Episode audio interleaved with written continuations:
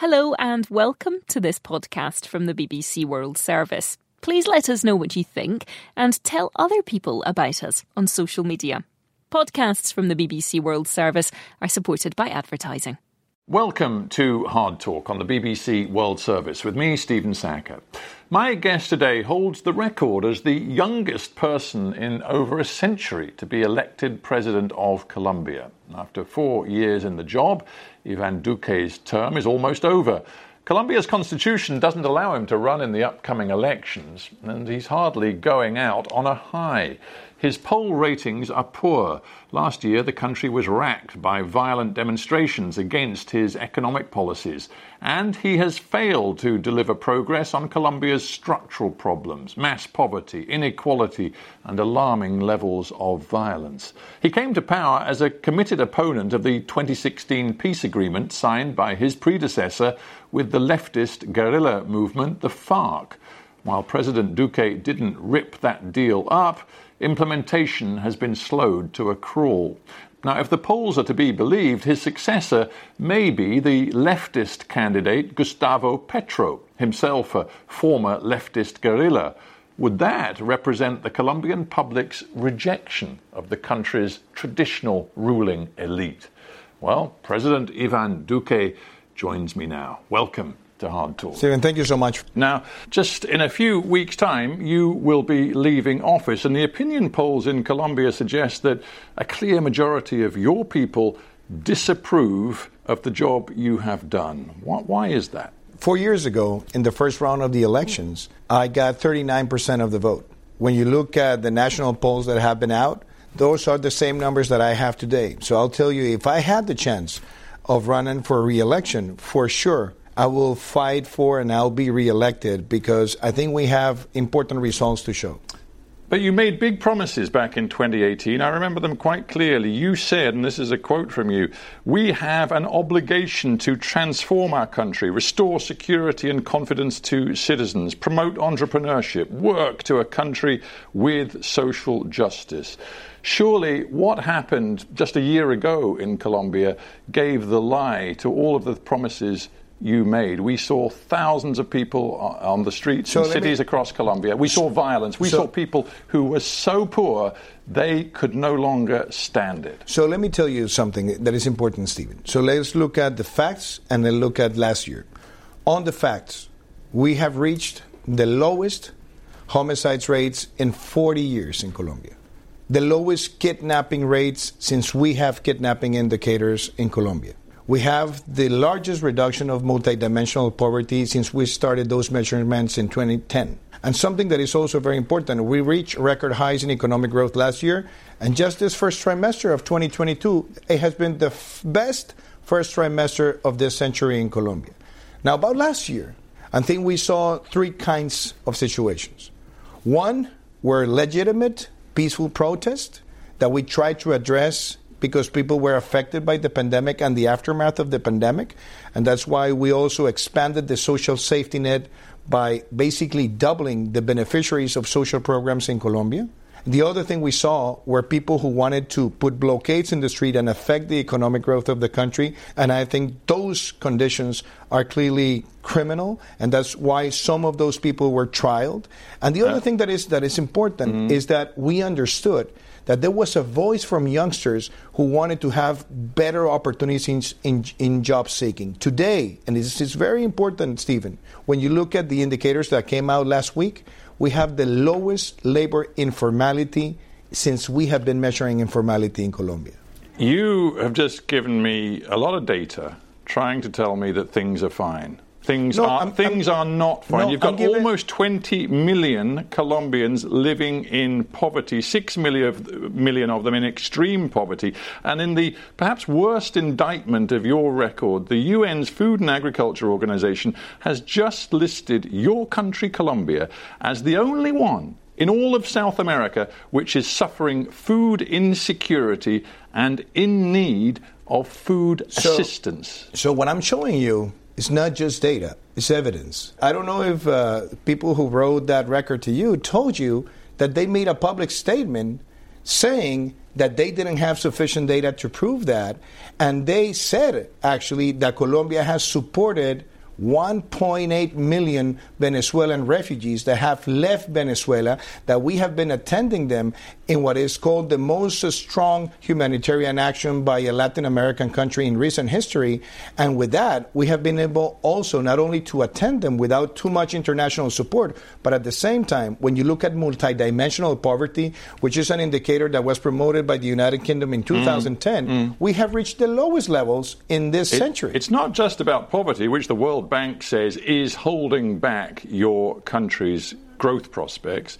It's about inequality as well. According to all of the measures of inequality, yours is the second most unequal country in all of South you America. Know what, you know what's good about that question? That inequality in Colombia, unfortunately, has been there for a long, long time. When you compare the Gini coefficient that measures inequality, mm.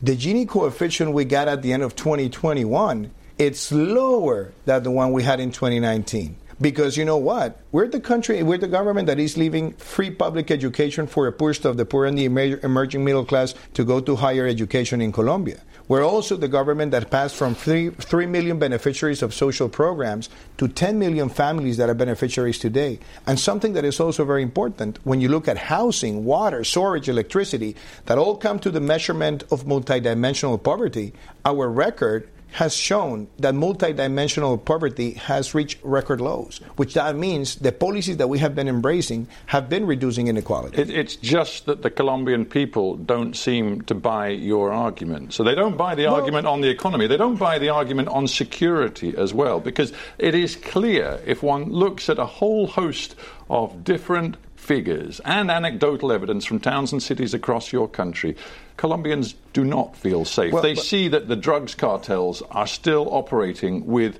relative impunity. They see leftist guerrillas are still operating, paramilitaries are still operating. You haven't pacified your country.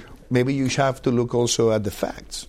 Because when you look at the facts, I inherited obviously a lot of problems but when you look at the two major indicators of insecurity in a Latin American country, mm having record lows in homicide is not something that benefits the people. Having record kidnapping lows is not something that benefits the people. And something that is also important kingpins of armed groups like Otoniel, who was the most dangerous criminal in Colombia's recent history, he was captured. He was extradited. Well, and, and, I, and the structure you, of Candego has, has, has been dismantled. But something that you also mentioned is that people in Colombia don't buy what I'm saying. Something I'm not selling. I'm just showing the evidence. We had a growth last year, which was one of the highest in the world. And in this first trimester of this year, we're one of the fastest growing economies also in the world and in the OECD. And that's why. I think Colombians because, would because, say that because, sometimes the raw GDP figures can be a little misleading. They don't necessarily relate to what people are experiencing that, in their daily and that's lives. Why, and that's why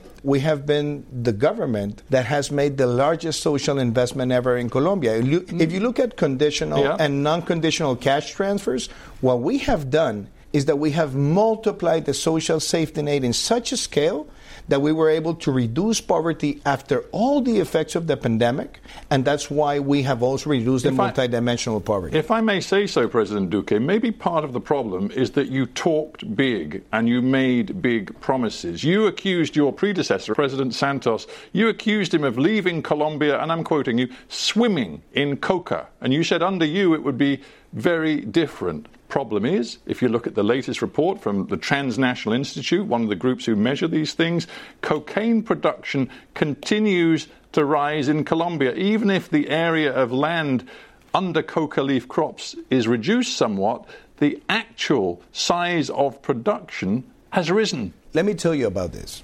2015, we had 50,000 hectares of coca crops. 2018, when I assumed office, we had more than 200,000. So the first thing that I promised to the Colombian people is that we were going to stop the exponential growth, and we did it. Second thing we said, we're going to reduce the land of illegal crops, and we did it. And the third thing is that interdictions reached record highs last year with more than 670 tons that were seized by the Colombian authorities. And we dismantled three armed groups that Colombia had Pelusos, Caparros, and Puntilleros. And the Clan del Golfo, which was the ah, biggest cartel, we captured well, the, the, kingpin and we destroyed the line of command. I'm pleased you mentioned the Clan del Golfo because you were so proud to catch Otoniel and he's been extradited to the US. You claim that's a great triumph. What did we see after? He was captured, we saw that the Clan del Golfo was able to shut down towns and cities across the north of your country. They showed their power. And how can you and your Well, security of all- forces allow well, that well, to happen? Well, well, first of all, they did not shut down cities. They tried. They tried to generate a moment of uncertainty. But we have been not only attacking the structures, but we have kept on capturing and extraditing their leaders. In the previous eight years before my administration, they tried to do the same thing four times. So it's part of their pattern of action. Every single time they feel weak, they try to create the uncertainty. But the most important thing is that they have never seen so many people of their structure captured and extradited as it had happened in my administration. Let's talk a little bit about the FARC, the leftist guerrillas who signed a peace deal with your predecessor government back in 2016. You opposed that deal. You said it was wrong for Colombia. You said it didn't represent justice. Nonetheless, you've chosen not to rip it up over the last four years, but what it seems you've decided to do is just to go slow on its implementation. Do you think that that is good for Colombia? Again, Stephen, it's always good to look at the facts, not the gossip. So we No, look. I'm- so- believe so- me, so- I'm not relying on gossip. No, no, no. I'm, I'm actually so- so- looking. I'm looking look- at the Kroc Institute for International Peace Studies, a very respected organisation. They say So, just Stephen, 29 so, percent of the peace deal accords have been fully implemented, and there's only been a roughly two percent advance in implementation over the past year. So again, let's look at the facts. The Kroc Institute has said that the advancement level is 35% in a process that is aimed to be implemented in four administrations. That means at the moment where we are, we're on track. But what is also very important is that the Ombudsperson Office has said that the advancement this process has taken in this administration has been the fastest pace since it was signed. And just to give you an idea, when the government began, we only had two regional focus development plans. Today we had the 16, and they have $4 billion in investment, changing the life and improving the life conditions it- of people. But let me is finish. one of the But pro- hang on, is but- one of the but let me- problems but here let me finish, Stephen. Let me, let me finish there because I think it's very important to set the record straight.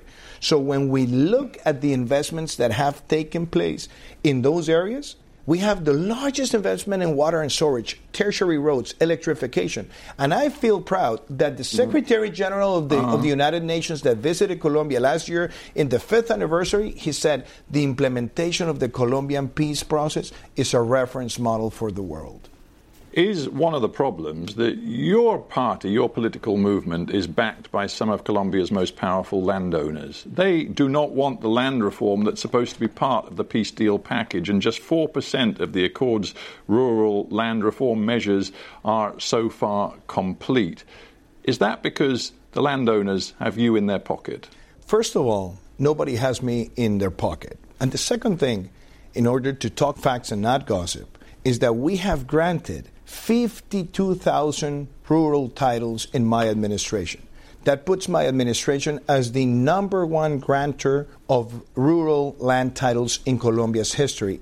We have reached the record highs in agricultural exports, and the most important thing, Stephen, the investment in tertiary roads that mm-hmm. benefits all the peasants in the Colombian countryside has reached record highs in investment. It is community activists across your country, particularly in rural areas, who campaign hardest for land reform. Are you ashamed that the latest figure for the murders of social and community activists in Colombia is 145 of them killed in 2021? The sad thing about this, Stephen, is that the ones who have been killing many of the social leaders have been the drug dealers.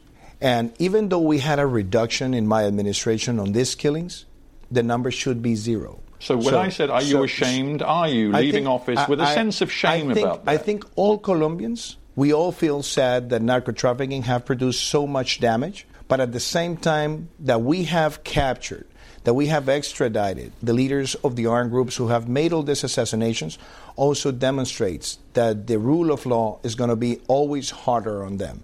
And I should mention something. More coca is less peace in Colombia. That's why we made such a strong commitment on stopping the exponential growth, and that's why we have also been dismantling many of these organizations that have produced so much damage to the Colombian people. In a sense, this interview is like a sort of end of term report on your presidency, and one of the things you promised was to be Colombia's environmentalist president. And you, of course, as president of Colombia, were custodian of a very important rainforest and natural habitat in your beautiful country.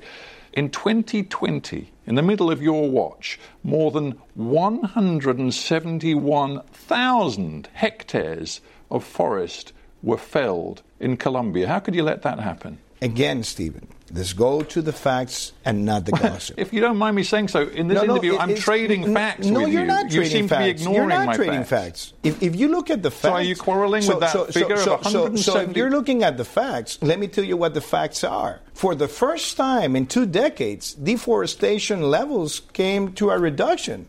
And this year, we're having 30% of the Colombian territory declared a protected area. And we have also passed from 28 megawatts of uh, non conventional renewable installed capacity to 2,800 megawatts by the end of the year. And we have been highlighted as one of the countries that have taken a harder leadership in reducing the CO2 emissions in Colombia. And it has been praised by the British government as an example in, in the COP26 because what we have made is that we created a program that has allowed us to reduce deforestation levels. And something that I also feel very proud is that we have been able to create the payment for environmental services. You could have done, and- yeah, you could have done so but, much but, more. but let me finish for one, at least one time. Let me finish, Stephen. One time, let me finish. you don't, you don't, you don't let me. I mean, you invite me to an interview, but you don't like me to, to talk about the things that I think have a clear evidence. And something that is very important to highlight is that Colombia today is in a much better shape in environmental policies. And one of the icons that we have constructed is to have a program that has allowed, for the first time in three decades, to reduce at the fastest level the deforestation rate we have in Colombia. Has it come to zero yet? No. But that reduction has put us in the direction to being zero deforestation by 2030, which is the main goal that we have set. One of the main candidates in the upcoming election, Mr. Petro, has promised to massively scale back oil exploration, coal production, and he says he'll end fracking in Colombia. You could have done all of those things. Why didn't you? Well, first of all, there's not commercial fracking in Colombia. What we have done is scientific pilots just to address whether they are capable or not of taking place in Colombia. The second thing is Colombia produces oil, and that oil represents more than 40% of the foreign direct investment and 80% But of you're gonna have to wean your country off it, and, aren't you? And 80% of all the royalties that are invested. If Colombia cuts down the oil production, what is going to happen is that inflation is going to be at three digits pretty soon, and we're going to lose all the income that that generates to Colombia. So that will be silly to do something of that nature. And the other thing that is important is that Colombia doesn't use oil to generate electricity. We export more than 50% of the oil we produce, but we have one of the cleanest energy matrix in Colombia, and we have made it cleaner during my administration. And at the same time, when you look at tax collections, when you look at deficit, when you look at all the economic indicators, starting with economic growth, we have reached record highs. When you look at 2022, we not only are reducing informality, we're not only reducing multidimensional poverty, but we have reached non oil and gas foreign direct investment to grow almost 200% All during right. my term.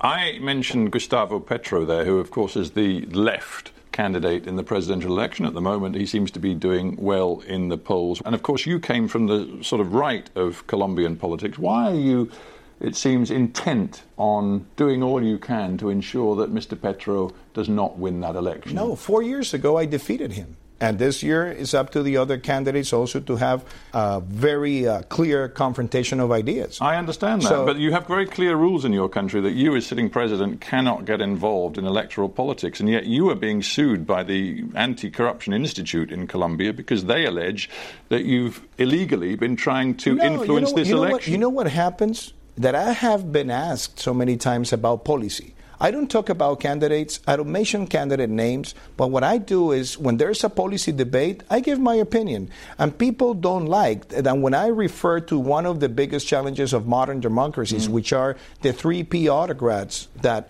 promote uh, polarization, post truth, and populism. They feel they are, are interpreted by that, and if they feel eluded, that's their problem. Yeah, but I don't it- mention candidates. well, it goes beyond- it goes beyond the platform and, and speeches, Any, with and any policy debate, Stephen, I will certainly give my opinion on policy. It's not just about policy debates, it's also about the uh, action you took signing off on a budget which allowed the government to funnel more than a billion dollars to local councils and private contractors in terms of state contracts, specifically undermining the so called guarantees law in your country. Now, the Constitutional Court has decided that what you did was illegal. No, what they didn't say is it was illegal because I didn't. I wasn't the one who approved it.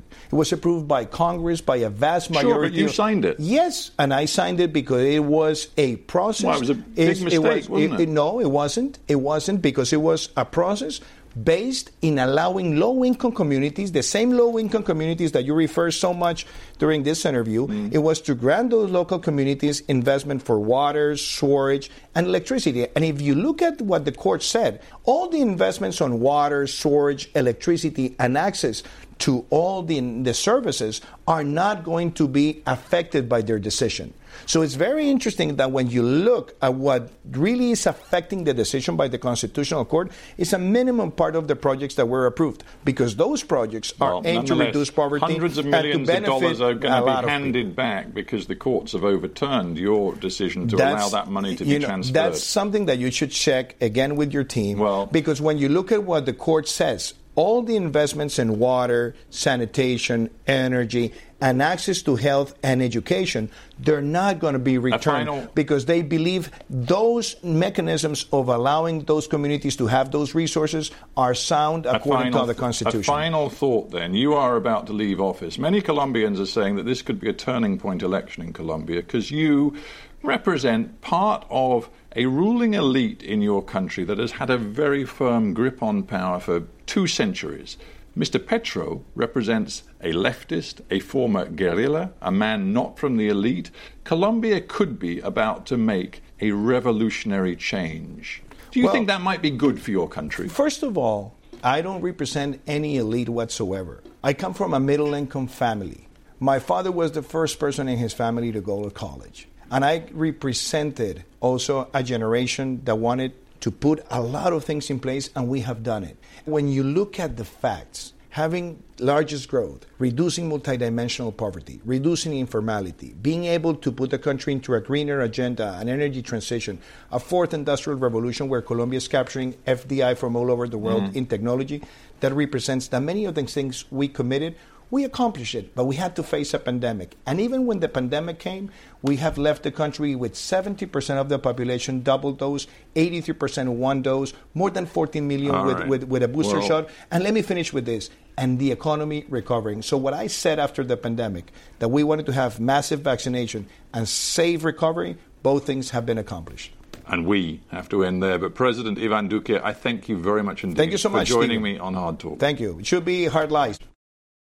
Business Daily from the BBC World Service. It's so much more than business chat. We explore the broader challenges facing the world today and the possible solutions. Whether it's global connectivity and exciting satellite broadband technology, The only reason that we're able to talk right now, we have no cell phone service at our house and very limited options when it comes to internet. Or insights into the hardy new superfood that could feed people in areas most affected by climate change. In Ethiopia, this plant is the staple crop for 20 million people. Business Daily brings you all the latest exciting developments from the world of business, work, technology, environment, and beyond. Business Daily from the BBC World Service. Search for Business Daily wherever you found this podcast.